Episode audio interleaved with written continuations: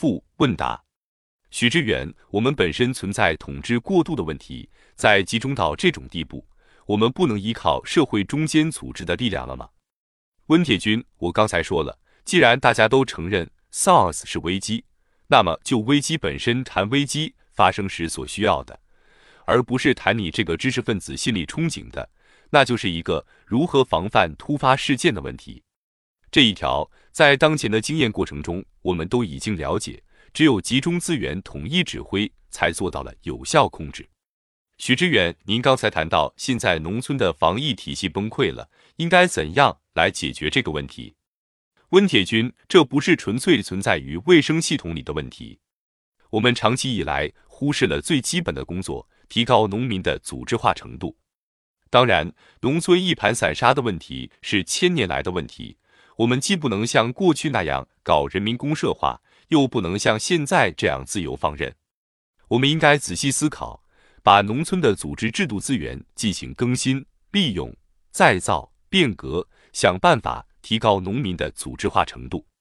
这样，我们的公共卫生系统、法律系统的建设才能够成为有源之水、有本之木。许知远，具体怎么来做？温铁军，我们进行这样的工作已经很多年，你可以上网去查。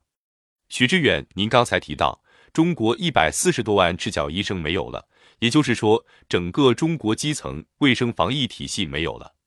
在之前，这些系统为什么存在？就我自己的观点，这次我们不是用市场的手段来处理危机，您怎么看待这个问题？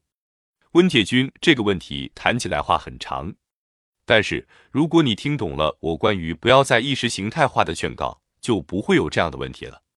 简单来说，是市场手段本身的问题。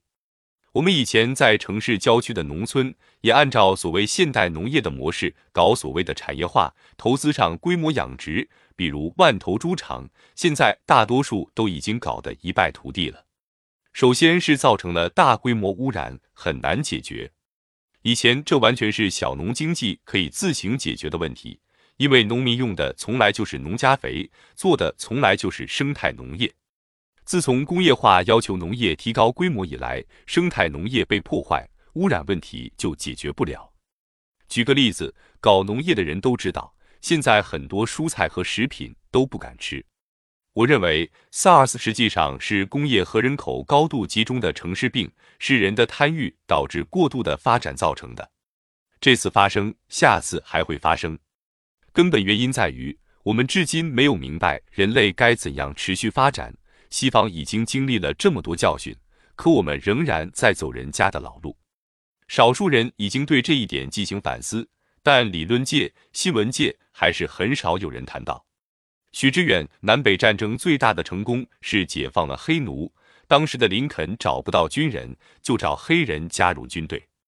后来宣布解放黑奴，解放黑奴的一个原因是美国西部发展，不把黑奴解放了。奴隶主有可能把黑奴带到西部去。在中国，大家讲农民问题、城乡二元结构、农民工问题，他们的生存状态比当年的黑奴稍微好一点。